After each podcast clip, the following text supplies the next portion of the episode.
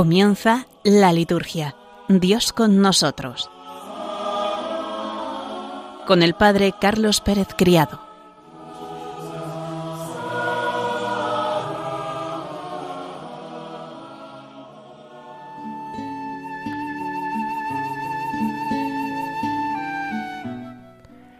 Queridos oyentes, bienvenidos un lunes más, hoy 29 de agosto, a nuestro programa La Liturgia, Dios con nosotros. Después de presentar los santos que hemos celebrado la semana litúrgica pasada, tendremos una entrevista al Padre Manuel González, en el cual nos explicará el icono de la dormición de la Virgen. Les invito desde ya a que cojan su ordenador o su móvil y busquen este icono para que puedan ir aprendiendo según él nos vaya comentando. Después presentaremos a uno de los autores del movimiento litúrgico al Beato Columba Marmion y al final del programa presentaremos los santos y las celebraciones de la semana en curso. Nos ponemos en presencia de Dios para comenzar rezando.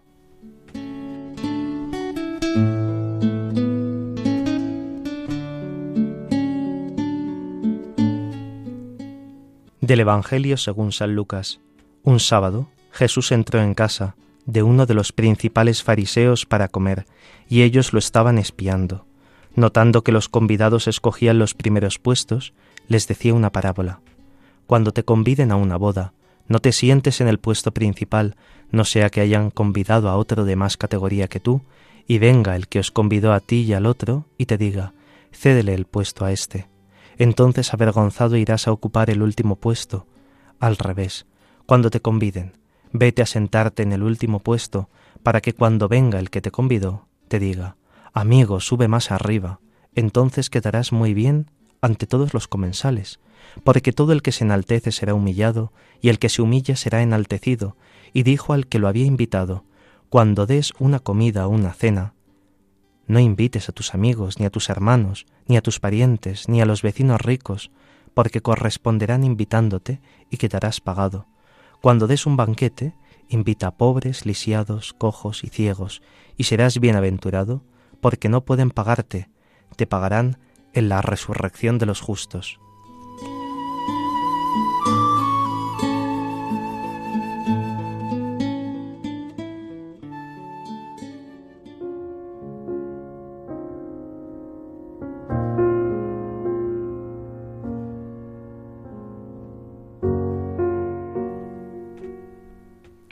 domingo de quienes ocupan el lugar último. El sábado no se puede hacer camino, y Jesús, habiendo participado del culto de la sinagoga, acepta la invitación del fariseo. En el banquete Jesús enseña sobre la humildad. Esta es una virtud difícil de definir, ya que quien quiere ser humilde ya quiere ser algo y por tanto ya no es humilde.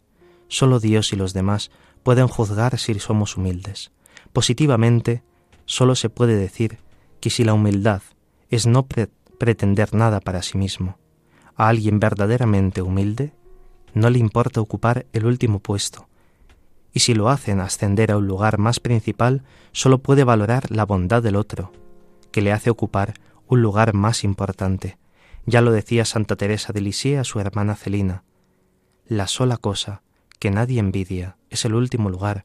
Corramos al último lugar. Nadie vendrá a disputárnoslo para ocupar el primer lugar o ser los primeros, siempre hay peleas.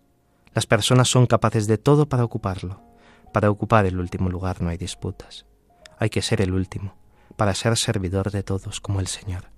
La enseñanza de hoy no es sólo de educada cortesía, es mucho más. Es una enseñanza que implica un dato cristológico. El Señor en la cruz ha ocupado el último lugar y justamente porque ha sido humillado, ha sido ensalzado por la resurrección. El último lugar ha sido santificado por la presencia del Señor. En el texto encontramos la referencia a una boda. Son las bodas de la nueva alianza, donde el Señor desde la cruz, el último lugar, ha invitado a la fiesta a quienes no pueden recompensar, a quienes la vida ha puesto en el último lugar, los pobres. Ellos son los primeros invitados. Si ellos no lo pueden recompensar, Dios lo puede hacer por ellos y les da la vida eterna en la retribución final.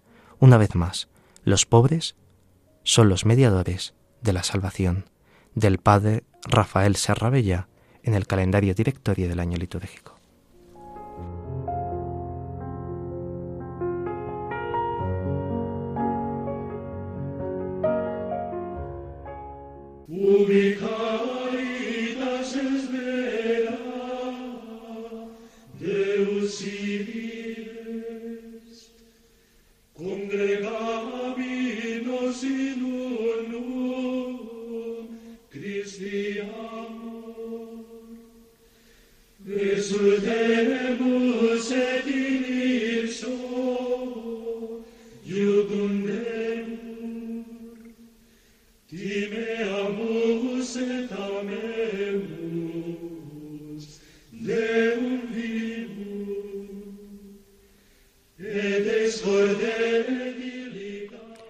Semana pasada tuvimos las siguientes celebraciones.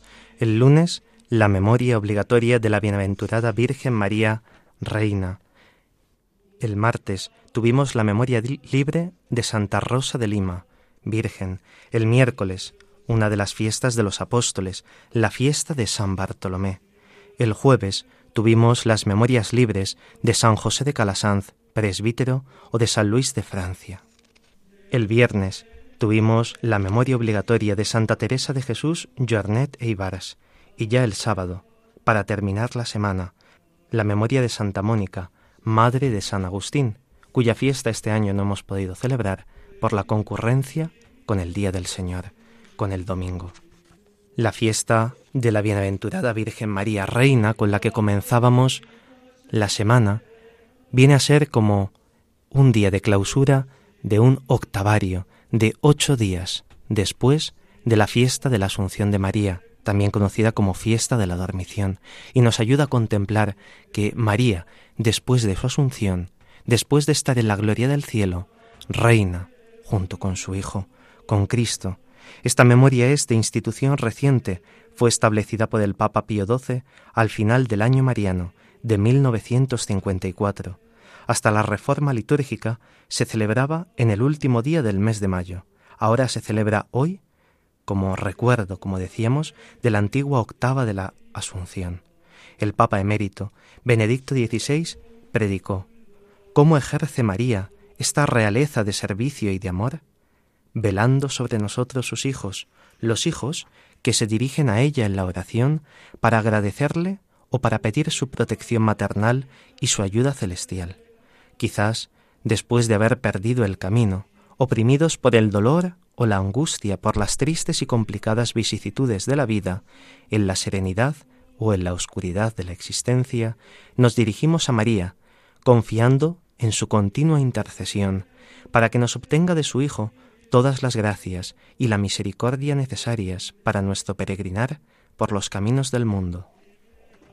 Por medio de la Virgen nos dirigimos con confianza aquel que gobierna el mundo y a quien tiene en su mano el destino del universo. Ella, desde hace siglos, es invocada como celestial Reina del Cielo. Ocho veces, después de la oración del Santo Rosario, es implorada en las letanías de la Virgen como Reina de los ángeles, de los patriarcas, de los profetas, de los apóstoles, de los mártires, de los confesores, de las vírgenes, de todos los santos y de las familias el ritmo de estas antiguas invocaciones y las oraciones cotidianas, como la salve, nos ayudan a comprender que la Virgen Santísima, como Madre nuestra, junto a su Hijo Jesús en la gloria del cielo, está siempre con nosotros en el desarrollo cotidiano de nuestra vida. Al día siguiente, el martes, celebrábamos esta memoria libre de Santa Rosa de Lima, Virgen, que insigne desde muy niña por su austera sobriedad de vida, en Lima, en el Perú, vistió el hábito de las hermanas de la Tercera Orden de Santo Domingo, entregada a la penitencia y a la oración y ardiente de celo por la salvación de los pecadores y de la población indígena. Aspiraba a dar la vida por ellos, sometiéndose, de buena gana, a toda clase de sufrimientos para ganarlos a Cristo. Su muerte tuvo lugar el día 24 de agosto del año 1617 el miércoles día 24 celebrábamos la fiesta de San Bartolomé Apóstol. Según el Evangelio de Juan, Natanael fue uno de los discípulos a los que Jesús se apareció en el mar de Tiberíades, después de su resurrección. El Maestro le había reconocido por mediación de Felipe. Juan es el único evangelista que menciona a Natanael, y dado que en las listas de los evangelios sinópticos el nombre de Felipe es seguido por el de Bartolomé, la tradición asimiló Bartolomé y Natanael como un solo personaje. Según la sinopsis, fue uno de los doce. Fue también testigo de la ascensión de Jesús. Según una tradición recogida por Eusebio de Cesarea, Bartolomé marchó a predicar el Evangelio a la India, donde dejó una copia del Evangelio de Mateo, en arameo. La tradición armenia le atribuye también la predicación de la Buena Nueva en el país caucásico, junto a San Judas Tadeo. Ambos son considerados santos patrones de la Iglesia Apostólica Armenia. El jueves podíamos celebrar dos memorias, la de San José de Calasanz, presbítero, o la de San Luis, rey de Francia. San José de Calasanz promovió escuelas populares para la formación de los niños y adolescentes en el amor y en la sabiduría del Evangelio, y fundó en Roma la orden de clérigos regulares de las escuelas pías, conocidos popularmente como escolapios. Junto con Santa Paula Montal fundó también a las hermanas escolapias. Ese mismo día también podíamos celebrar esta otra memoria de San Luis IX, rey de Francia, que se distinguió excepcionalmente por su activa fe, tanto en tiempo de paz como durante guerras interpuestas en defensa del cristianismo y por la justicia en el gobierno, el amor a los pobres y la constancia en las adversidades. Tuvo once hijos en su matrimonio, a los que educó de una manera inmejorable y piadosa, y gastó sus bienes y sus fuerzas, y su vida misma, en la adoración de la cruz, la corona de espinas y el sepulcro del Señor, hasta que estando acampado cerca de Túnez, en la costa de África del Norte, murió contagiado de peste en el año 1270. El día 26 de agosto, el viernes, celebrábamos la memoria obligatoria de Santa Teresa de Jesús Jornet e Ibares, Virgen, una santa que hoy llena de gozo a su pueblo de Aitona, en la diócesis de Lérida, a la congregación de las Hermanitas de los Ancianos Desamparados y a toda la Iglesia Católica. Nació el 9 de enero del año 1843 y recibió el bautismo al día siguiente. Está muy vinculada al beato Francisco Palau Iquer, de quien era sobrina. Murió en Liria, Valencia, el 26 de agosto de 1897. Sus restos fueron trasladados a la casa madre en Valencia el día 1 de junio de 1904. El Papa Pío XII la beatificó el 27 de abril de 1958 San Pablo VI la canonizó el 27 de enero de 1974 y la proclamó patrona de la ancianidad el día 24 de febrero de 1977. De una actividad desbordante, con 25 años de fundadora, abrió 103 comunidades, impresionante, en España y América, una media estadística de cuatro por año. Murió con tan solo 54 años, bien joven, y dejó escrito que no quería canonizaciones en su congregación, ya que esto implicaba gastar dinero y recursos. Esto explica que fuese beatificada tan tarde. Decía a menudo, Dios en el corazón, la eternidad siempre presente en el pensamiento y el mundo bajo los pies, indicando así la experiencia trinitaria, la atención mental a lo perenne y un servicio universal y firme, Santa Teresa Jornet y sus hermanas son un exponente vivo de las palabras del Señor. De su interior brotarán ríos de agua viva. El sábado celebrábamos la memoria obligatoria de Santa Mónica, la madre de San Agustín, que siendo jovencísima fue dada en matrimonio a Patricio, con quien tuvo hijos, entre ellos Agustín por cuya conversión derramó abundantes lágrimas y oró mucho a Dios, y anhelante de la vida celestial, abandonó la terrenal en Ostia Tibertina, en Italia, cuando regresaba de África, en el año 387. San Agustín dice así de su madre, Es imposible que se pierda un hijo de tantas lágrimas. Ella lloraba por mi muerte espiritual, Dios mío, con qué fe que tú le habías dado, y tú escuchaste su clamor, la atendiste cuando ella con sus lágrimas regaba la tierra ante tus ojos. Ella oraba por mí en todas partes, y tú escuchaste mi, su oración.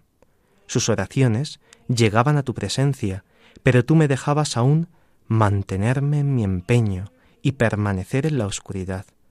¿Cómo podía ser que tú dejaras de escuchar y rechazaras las lágrimas de la que, Mónica mi madre, no te pedía oro ni plata, ni ningún bien fugaz, sino la salvación espiritual de su Hijo, que era suyo, porque tú se lo habías dado?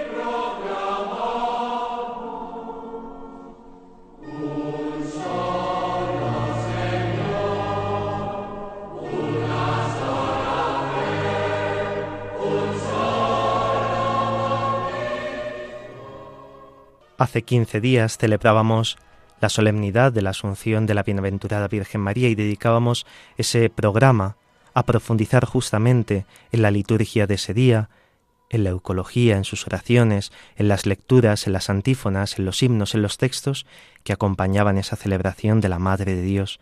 Y tuvimos al Padre Manuel González que nos estuvo ayudando a profundizar en todo ese conocimiento de los textos litúrgicos. Nos quedó una parte de la entrevista, preguntarle por el icono de la dormición, un icono oriental bizantino que podemos encontrar en tantísimos lugares cuando viajamos a Oriente, pero que también podemos ver en algunos sitios en Occidente, en algunas parroquias. Es un icono tan bello que está bastante extendido. Si se acuerdan, les invitábamos a que durante estos quince días ustedes lo contemplasen, desde su ordenador, algún libro de arte que tengan, que viesen ese icono que profundizasen en él. ¿Qué les llamaba la atención? ¿Qué les sugería el icono? ¿Qué podían aprender de él? Pues bien, lo prometido es deuda, y el padre Manuel González está aquí este otro lunes, quince días después, acompañándonos en este programa La Liturgia Dios con nosotros. Buenas tardes, Padre Manuel. Buenas tardes. Muchas gracias por volver a permitirnos estar una tarde más contigo. Gracias a vosotros por llamar. Pues te queríamos hacer esa pregunta, ¿no? Que nos había quedado pendiente. ¿Podrías invitarnos, ¿no? A profundizar en este icono de la dormición del Señor. ¿Qué podrías explicarnos de él? Bueno, en primer lugar, mm, lo que hay que decir es que podemos rezar con los ojos y podemos debemos y debemos rezar con los ojos cuando entendemos que la palabra que ha sido revelada y que se contiene de una manera única y radical, esa palabra en los textos inspirados, en la Biblia, también puede ser una palabra entendida y por lo tanto una palabra que nos enseña a rezar cuando vemos eh, representaciones que intentan reflejar la belleza, la belleza, la bondad y la verdad de Dios y las verdades divinas. Uno de ellos, eh, uno de ellos es el icono de la dormición de la Virgen, ¿no? de la Asunción de María. Es un icono con múltiples variantes, pero en definitiva, para que no, al no tener la imagen delante y estar hablando por la radio, tenemos que imaginarnos un cuadro con tres niveles. Un nivel superior, donde están los coros de los ángeles, un rompimiento del cielo, donde, desde donde nace, sale Cristo, nace la luz, que es Cristo mismo. El centro de la imagen sería Cristo y el, la parte baja de la imagen sería eh, la cama donde reposa la Virgen María yacente, rodeada de los apóstoles. Vamos a comenzar por este primer nivel, ¿no? Que es lo que se ve, en, como digo, con muchas variantes, hay muchas variantes. Se ve a María postrada en la cama, asistida en los últimos momentos de su vida terrena por los apóstoles. Generalmente está, la cabecera está, aparece Pedro con un incensario. Es interesante el tema del incienso, porque el incienso son la iglesia desde el comienzo para la liturgia fúnebre. El, incienso habla del perdón de los pecados. De hecho, las oraciones más antiguas del incienso en, el mundo copto, en el mundo cristiano de Egipto, eh, hablan de la oración del perdón, que es cuando se, se, hace la oblación del incienso. A los pies de la cama suele aparecer Pablo, es interesante que aparezcan Pedro y Pablo, y en torno a Pedro un grupo, un grupo de apóstoles y en torno a Pablo otro grupo de apóstoles que mm, se unen a los ángeles en el canto de las alabanzas. Dice la tradición que en el Salmo 113, 113, que por cierto es el cántico que aparece en el misterio de Elche también, ¿no? A veces aparece en el centro de la imagen, en lo más bajo de la imagen, una luz encendida. Siempre la luz hace referencia a ese icono. Me acuerdo que en el de Jerusalén es una especie como de tres lámparas distintas que se funden haciendo una sola luz. Es decir, en definitiva, detrás de todo este misterio está el misterio trinitario. No podemos entender a María fuera del misterio divino, porque eh, los misterios de la Virgen se engarzan en la sarta de misterios mm, del amor de Dios Padre, eh, dándonos al Hijo por el Espíritu y todo ello por medio de María. Eh, María aparece con un manto rojo o azul, depende de las tradiciones, con tres estrellas, una en la frente y dos en cada, en cada hombro, indicando la relación con la Trinidad, con el Padre, el Hijo y el Espíritu, y también su triple virginidad. Ella es virgen antes, después, en el parto y después del parto. En medio de la imagen aparece Cristo, pero aparece Cristo de una manera muy peculiar, que viene a recibir el alma de la madre. Para los antiguos, el alma bendita o un espíritu puro era presentado por un niño pequeño. Para los antiguos, eh, un niño pequeño, un infante, es el símbolo de la pureza, ¿no? de la, más espiritual del, ser humano. Entonces, Cristo aparece generalmente en los iconos mm, teniendo en sus manos eh, un niño pequeño, o sea, un, bebé, es el cuerpo de María. Es la manera de decir que aquella mujer purísima de hecho en español decimos la palabra purísima para referirnos a la Virgen Madre de Dios, que cuerpo purísimo eh, entrega el hábito de su vida al Hijo de quien lo recibió, por el cual se hizo todo, que es el Hijo del Verbo, y el Hijo se la entrega en algunos iconos a, Miguel, que está arriba, eh, con el coro de los ángeles que están cantando, ¿no? Es muy interesante ver a Cristo nimbado con una cruz. Eh, Cristo aparece en los iconos siempre con un nimbo, una aureola, pero eh, cruciforme. Eso indica que es el Hijo de Dios. ¿no? Y María, sin embargo, aparece eh, con un nimbo, mm, una aureola común y las cuatro letras que son M, P y una Z y una Y. En griego sería Meterceu, es la madre de Dios, ¿no? Mientras que Cristo aparece también con cuatro letras, una I y una S, una X y una S, que es Jesús Christos, ¿no? En la parte de arriba del icono están los ángeles que cantan alabanzas.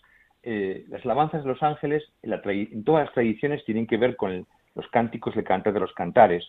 Hay uno que dice como, como lirio entre las espinas, que es lo que dice, eres tú, amada mía, ¿no? que es lo que los ángeles cantan diciendo que, quién es María, hablando de la, y mm, se ven también debajo de los ángeles algunas mujeres que eh, se, asoman por las ventanas de la ciudad de Jerusalén ante el, evento con las manos tapadas. Es muy interesante que, las mujeres aparezcan generalmente con las manos tapadas porque están reclamando, la mente reclama al icono de la resurrección de Cristo donde Eva, la primera madre, aparece con las manos tapadas las manos tapadas ante el misterio indica que el misterio no es manejable, que el misterio no se puede manipular por los hombres.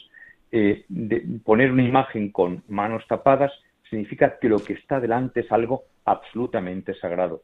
Todavía hoy mantenemos en el rito romano esa costumbre cuando, a pesar de que comulgamos en las manos, o los sacerdotes rompemos la hostia con las manos, sin embargo, para dar la bendición con el Santísimo, nos tapamos las manos con un paño de hombros, ¿no?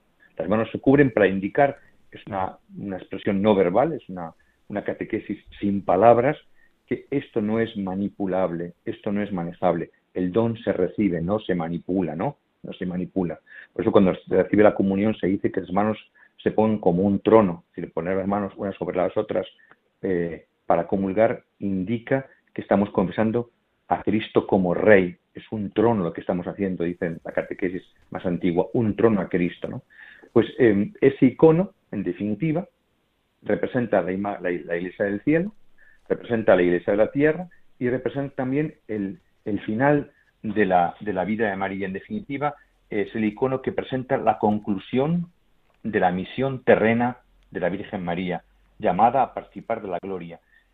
Este icono tiene a veces un, se, presenta en un tríptico y, otro icono presenta a María rezando en el Monte de los Olivos y un, el ángel Gabriel que se le había aparecido eh, nueve meses antes de, del nacimiento, es el que se le vuelve a aparecer para decirle ha llegado el final de su vida y le entrega una palma, ¿no?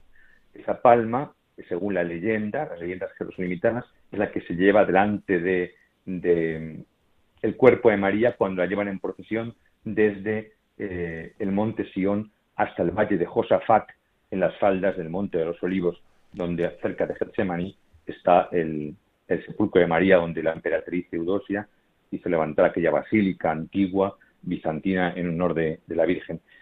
Hay otro, otro icono, a veces, otro icono que, en el tríptico representa el sepulcro y María eh, llena, rodeada del de los ángeles, también acogida por Cristo, sube al cielo y deja su cinturón, que es lo que Oriente veneraba como gran reliquia de la Virgen. Ya que no tenemos eh, los huesos de María, no tenemos reliquias del cuerpo de María, la gente veneraba eh, su cinturón o en Occidente, en Chartres, se venera eh, parte de, su velo y en otros lugares lo que supone que es un vestido. ¿no? sean reliquias ciertas o sean reliquias simplemente referenciales, lo que sí es cierto es que el, icono ya está diciendo que el misterio de Cristo se ha hecho presente en este mundo, porque el icono no es más que una ventana. El icono es como si abriésemos aquí nuestra inmanencia, nuestra vida material, abrir una ventana a la trascendencia. Lo que vemos es el misterio, pues todo con fondo dorado. El icono tiene siempre fondo dorado, porque el oro habla del, sol, el oro habla del fuego, el, oro habla, de la luz, de la pureza, del oriente. Entonces es como una especie de un gran mm, flash, un fogonazo de luz del misterio de, la Pascua de Cristo en el cuerpo de María, es lo que intenta reproducir ese icono. A veces eh, Cristo aparece en una aureola, también una especie de mandorla, una especie de, aureola mística de color rojo, y, a veces también el mismo con las manos tapadas, indicando que eh, María ha entrado en el ámbito lo sagrado, en el, ámbito también con su propio cuerpo, ¿no? que está llamada, un cuerpo llamado a participar no de la corrupción del sepulcro como nosotros, sino de la vida de la gracia también corporalmente. Ese sería un poco el, un, vistazo rápido al icono, que como digo tiene muchas variantes, pero fundamentalmente eh, son esas, las grandes eh, líneas que dibujan eh, los momentos finales de la misión de María la misión terrena de María entre nosotros. Pues muchísimas gracias, Padre Manuel, por esta explicación tan detallada y tan interesante de este icono de la Madre de Dios. A mí siempre me ha llamado la atención ¿no? ver a Cristo junto con ese bebé, esa niña pequeña, ¿no? que representa el alma de la Virgen María, ¿no? y cómo tenemos que distinguir bien ¿no? la fiesta de la ascensión del Señor, el Señor sube a los cielos, de la fiesta de la asunción de María a los cielos. Sí, yo creo que es importante que se hable de los iconos, aunque como digo en un programa de radio no podemos ver una imagen, pero sí podemos reclamar que eh, hoy día es muy fácil meternos en Internet, poner icono de María, icono de la dormición o icono de la Asunción de María y, poder ver muchísimo arte y aprender también a rezar con los ojos y también mm, mirar, mirar despacio los personajes que hacen cada, cada uno de ellos, ¿no? ¿Qué colores se utilizan? Porque no es lo mismo utilizar el rojo que el azul nunca aparecerá el verde, cuándo aparece el dorado, qué significan las estrellas. todo este tipo de cosas nos ayudan a rezar y a, contemplar el misterio que es central en el mes de agosto. Para los orientales agosto es el final del año litúrgico y septiembre es el comienzo del año cristiano, como nuestros cursos comienzan en septiembre, también de la mano de María con la gran fiesta del día 8 que será el nacimiento de María, otra vez a recomenzar. Acabamos con la muerte, dormición, asunción de la Virgen y comenzamos el curso con la fiesta mariana de su nacimiento, aurora del nacimiento de Cristo. Y esas personas que aparecen al fondo del icono en algunas ocasiones, que van eh, con un palio oriental sobre sus hombros, ¿quiénes son? Pues son, son vamos a ver, por una parte, los patriarcas de Jerusalén y otros los grandes cantores. O sea, eh, hemos dicho que esta fiesta eh, tiene muchísimas tradiciones. Hay, hay, una famosa obra que recuerdo ahora que se llama El Transitus de la, de la Beata Virgen María, ¿no? O el Obsequia Beate Virginis. Todos eh, estos autores, San Efrén, ha cantado esta fiesta, San Juan Crisóstomo, San Juan Damasceno, estos son los que aparecen. Según los, iconos, a veces aparecen generalmente con una especie como de, estolas, así como una especie de bufandas, ¿no? Para entendernos, ¿no? Al, rodando el cuello, son estos grandes patriarcas. También a veces San Pedro aparece con esto, que es una especie como de palio, ¿no? Una especie a veces aparece San Pedro indicando eh, que es el primer obispo de Roma, ¿no? Pero generalmente estos, eh, estos personajes aparecen al final, detrás de los apóstoles, para indicar también la sucesión apostólica, es decir, la fe de aquellos apóstoles se ha transmitido por los obispos hasta nosotros, ¿no? En algunos iconos, como digo, aparecen también al fondo esas mujeres con las manos veladas, indicando, eh, haciendo referencia más que indicando, haciendo referencia a Eva, la madre primordial, pero también al conjunto de aquellas mujeres que, en la vida de Cristo sirvieron con sus bienes. No hemos de olvidar que con los apóstoles hay un grupo de mujeres, Susana, María Magdalena, eh, la otra María, que eh, forman parte de ese grupo, que probablemente quedan a vivir con María en el cenáculo de Jerusalén y que también participan de la vida eh, activa de la primitiva iglesia de una manera única. La, la, mujer, la iglesia primitiva, tiene, tiene, un puesto importante y por eso también aparecen en los iconos la dormición, ¿no? Pues muchísimas gracias, Padre Manuel, por tus palabras, por tus enseñanzas y por querer compartirlas también aquí con nosotros en Radio María. Gracias a vosotros, ¿eh? Pues queridos oyentes, hemos pasado ya, como habéis visto, el ecuador de nuestro programa y vamos a aprovechar para hacer justamente esta pausa en la que vamos a orar. Si tenéis el icono delante, ponedlo y escuchando este texto del Ave Regina Celorum, vamos a introducirnos en la contemplación de este icono de María.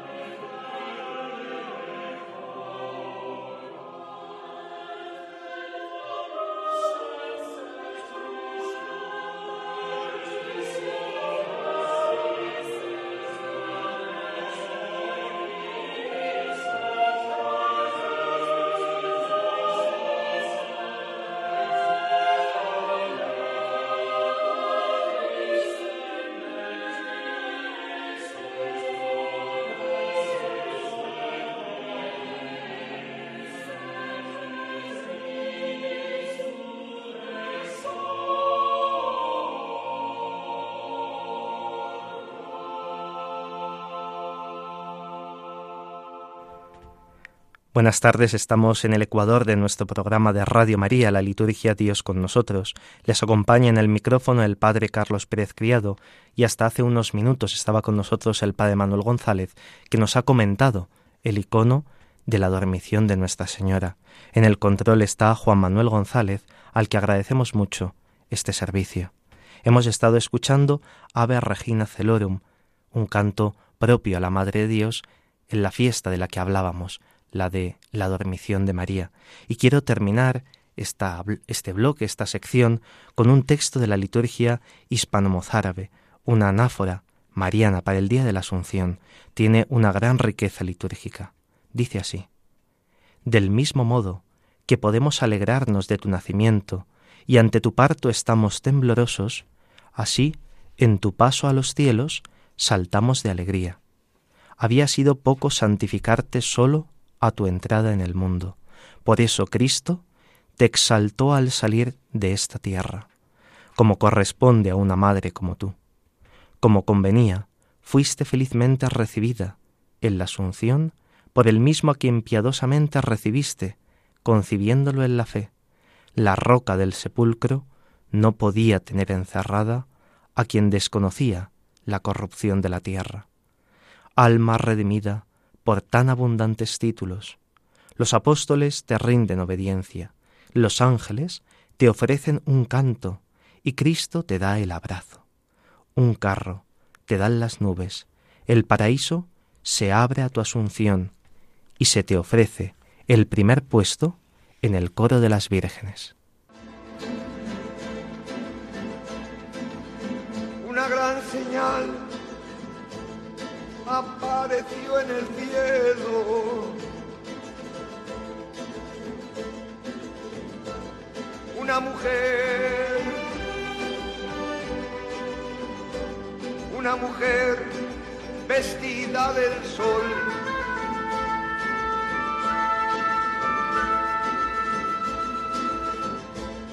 Con la luna bajo sus pies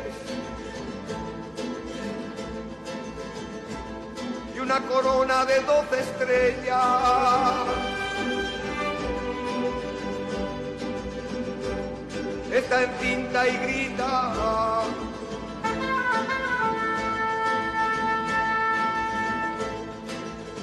Con los tormentos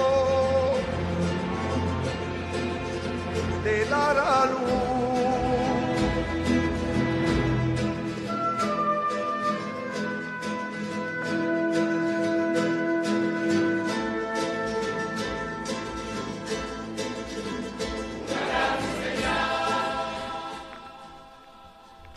Los apóstoles, portadores de Dios, llamados y llevados por los ángeles desde los lugares de la dispersión por un mandato divino y transportados por las nubes, llegaron a tu inmaculado y vivificante sepulcro, y lo abrazaron con todo el afecto de su corazón, las potencias del cielo, llegando con su propio Señor, escoltaron el venerable cuerpo que había hospedado la divinidad, y silenciosamente, gritaron a los órdenes angélicos superiores, He aquí que llega la divina doncella y la reina de todo, alzad las puertas y acoged, de una manera que supere la forma de este mundo, a la Madre de Luz, que no conoce ocaso.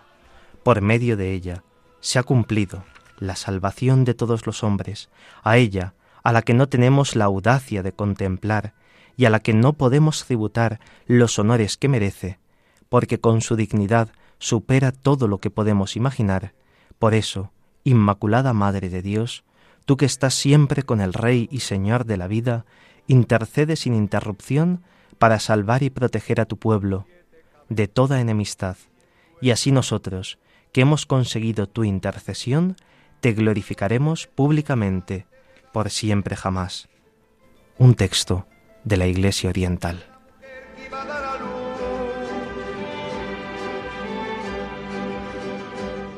Devorar a su hijo en cuanto naciera.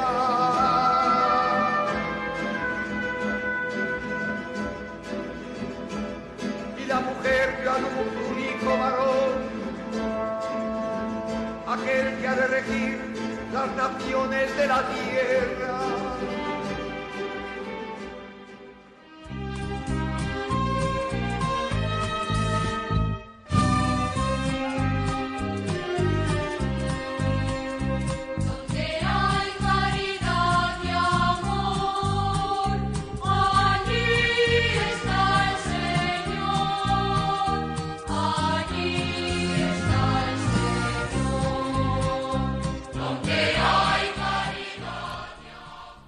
Si nuestros oyentes recuerdan, hace 15 días comenzábamos este bloque de grandes maestros de la liturgia, grandes promotores de lo que se conoce como el movimiento litúrgico. Hace un mes presentábamos a Don Geranger, que le llamábamos el catequista litúrgico, el que renovó la vida benedictina en Francia y de ahí al resto del mundo. Presentábamos a este hombre que está en proceso de canonización y hoy presentamos la vida de otro, don Columba Marmion, que es un maestro de la vida espiritual basada en la liturgia, un maestro de espiritualidad. José Marmion nació en Dublín el 1 de abril del año 1858, un día de jueves santo, de padre irlandés y madre de origen francés, pero ambos fervientes cristianos. Primero se educó en un colegio de agustinos y luego en otro de jesuitas. A los 17 años ingresó en el seminario diocesano y completó sus estudios de teología en el Pontificio Colegio Irlandés de Roma, junto a la iglesia de Santa Ángela de los Godos, donde fue ordenado sacerdote el 16 de junio de 1881. Después de cinco años de ministerio sacerdotal en su patria, pudo realizar su sueño dorado, ser monje benedictino. Como en su patria no había monasterios benedictinos, ingresó en la abadía de Maredús de Bélgica y recibió el nombre de Columba en recuerdo del gran santo abad irlandés. Profesó en el año 1889. No obstante, las muchas dificultades que tuvo que superar por diversas circunstancias. En el año 1899 fue nombrado prior de la nueva fundación en Montcesar, cerca de Lovaina, donde fue también insigne profesor de teología y experto director de almas, entre ellas la del futuro cardenal Mercier, que siempre le apreció mucho.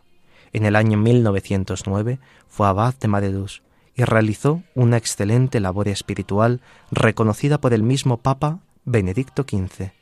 Su doctrina espiritual ha quedado sobre todo en tres de sus obras, que yo os recomiendo leer puede ser una lectura para este comienzo de curso. Jesucristo, vida del alma, Jesucristo en sus misterios y Jesucristo, vida del monje, que han sido traducidas a once lenguas.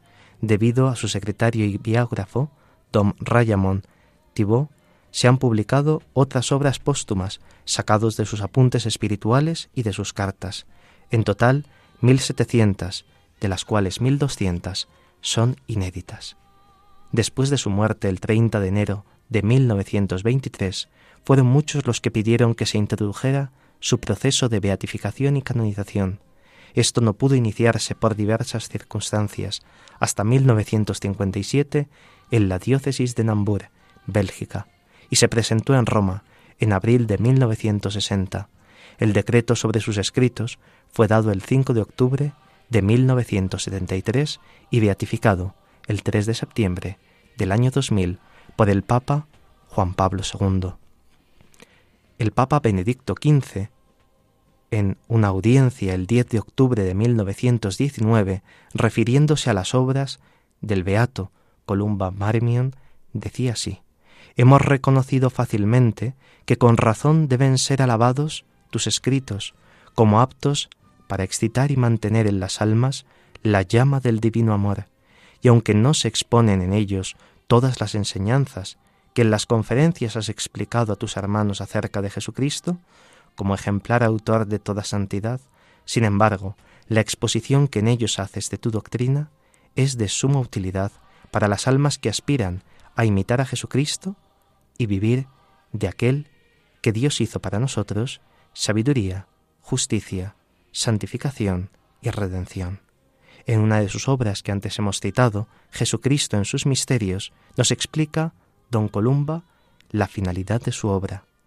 La vida de Cristo ejemplar divino y al mismo tiempo accesible a la vida cristiana, se ha hecho visible a nuestras miradas a través de los diversos estados y misterios, virtudes y actos de la sagrada humanidad.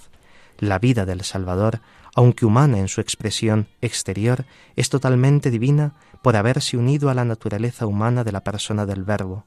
Por eso, los misterios del hombre Dios no sólo son modelos dignos de nuestra consideración, sino que encierran en sí los tesoros de mérito y gracia.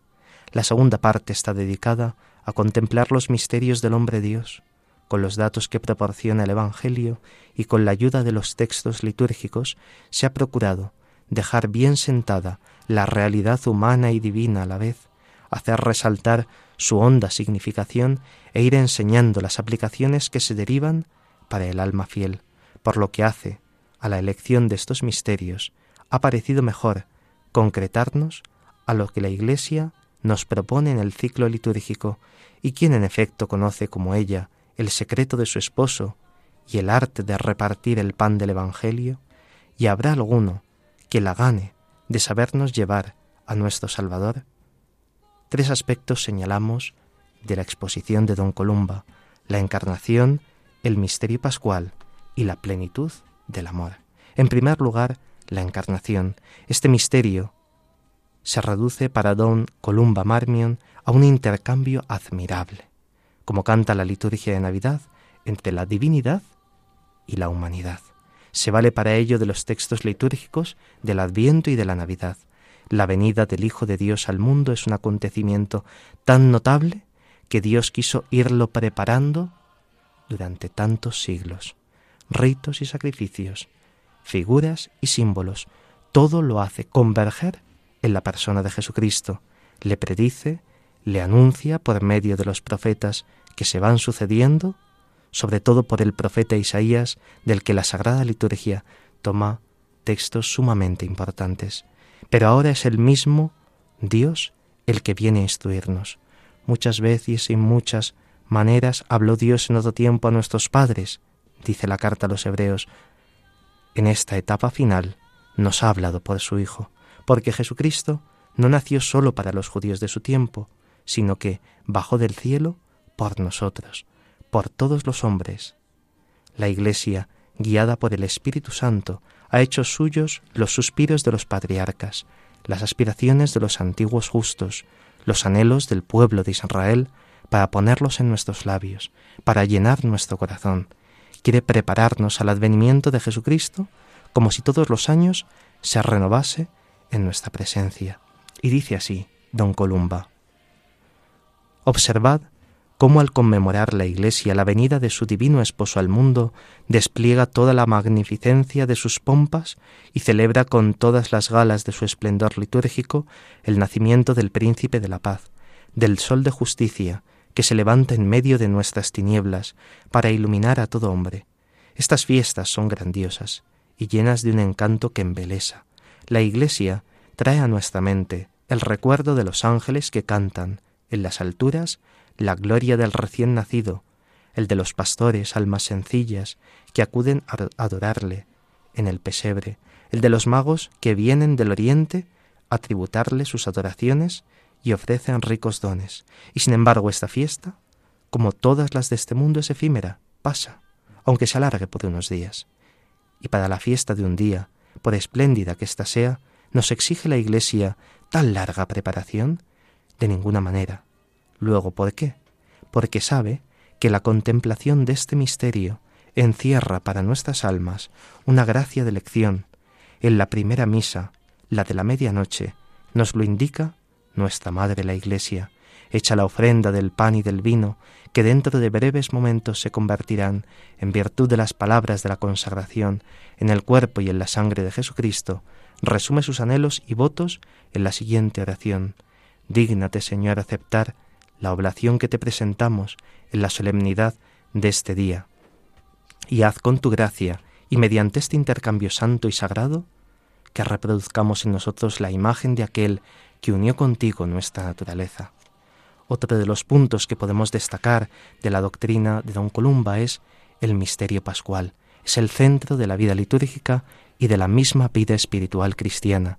Es para don Marmion el misterio pascual de Jesucristo el paso de la muerte a la vida y de este mundo al Padre. Integra por lo mismo la pasión, la muerte y la resurrección del Señor. Y un tercer punto, que ya no nos da tiempo como este segundo a desarrollar, es el de la plenitud del amor. Si Dios quiere, en otro programa nos detendremos a desarrollarlos. Queridos oyentes, nos queda pendiente.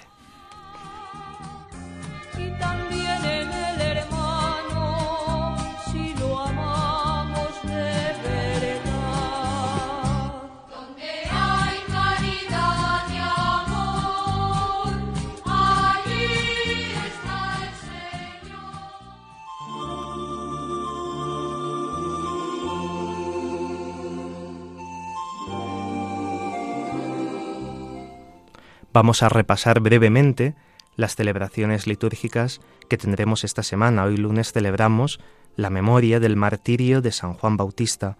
Los fieles de las iglesias orientales consagran con un ayuno riguroso el día de la decapitación del Bautista, ya que por un convite mundano él fue ejecutado. Los sinópticos nos relatan el contexto de la muerte del Bautista, un banquete en el que todo era vaciedad, patochada, frivolidad y también lujuria. Allí todo sonaba hueco. Para este tipo de gente las personas que viven en la verdad molestan, se los quitan de en medio, no les interesan, ya que denuncian sus tinieblas. Todo ello contrasta con la verdad y la justicia que vivió y predicó San Juan Bautista. Él siguió a la luz, incluso en la oscuridad de la, de la mazmorra donde terminó su vida. Como dice San Beda el Venerable, en la segunda lectura del oficio de hoy, fue encerrado en la oscuridad de un calabozo aquel que vino a dar testimonio de la luz y a quien Cristo, la luz en persona, dio el título de lámpara que arde y brilla. El jueves celebramos la Jornada Mundial de Oración por el Cuidado de la Creación. Es una jornada que ha querido instituir el Papa Francisco en el año 2015.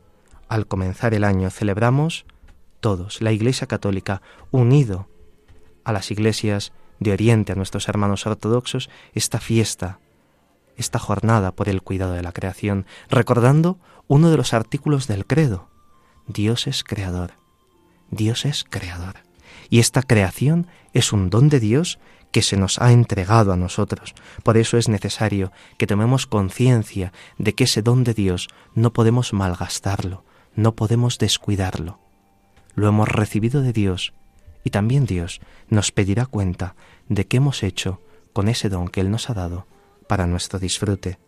El sábado celebraremos la memoria de San Gregorio Magno, Papa y Doctor de la Iglesia, que nació en el año 540 en una familia noble y cristiana, vivió la desolación de la urbe, la caída del imperio occidental y el inicio de una época decadente. Por su ingente tarea, la historia eclesiástica le ha otorgado el título de doctor y padre de la Iglesia Latina y el apodo del Grande, el Magno. Su muerte aconteció el 12 de marzo del año 604.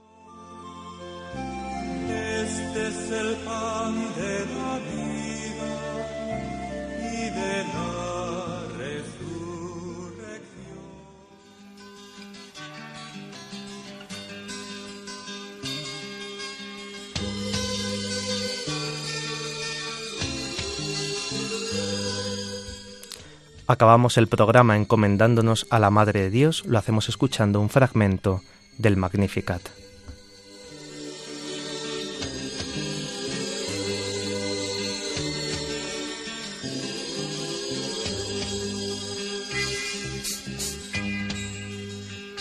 Proclama mi alma la grandeza de Dios, se alegra mi espíritu en Dios mi Salvador porque ha mirado la humildad de su sierva. Desde ahora me felicitará todas las generaciones. Queridos oyentes, nuestro programa ha llegado a su fin. Gracias por vuestra fidelidad un lunes más. Ya terminando el mes de agosto. Esta tarde les ha acompañado en el micrófono el padre Carlos Pérez Criado, el padre Manuel nos acompañó en una breve entrevista que hicimos sobre el icono de la dormición de la Virgen y en el control Juan Manuel González, al que agradecemos mucho su silencioso servicio. A continuación dará comienzo otro programa en Radio María. Les invitamos a que no cambien de sintonía y disfruten de él. Podéis escribirnos para cualquier duda o comentario al email del programa la liturgia Dios con nosotros radiomaria.es. Si quieren volver a escuchar el programa, pueden descargar el podcast en la web de Radio María. También pueden solicitar el programa en CD llamando al 91 822 8010 o escribiendo a través del formulario de la web de Radio María. Queridos oyentes, muchas gracias y que Dios les bendiga.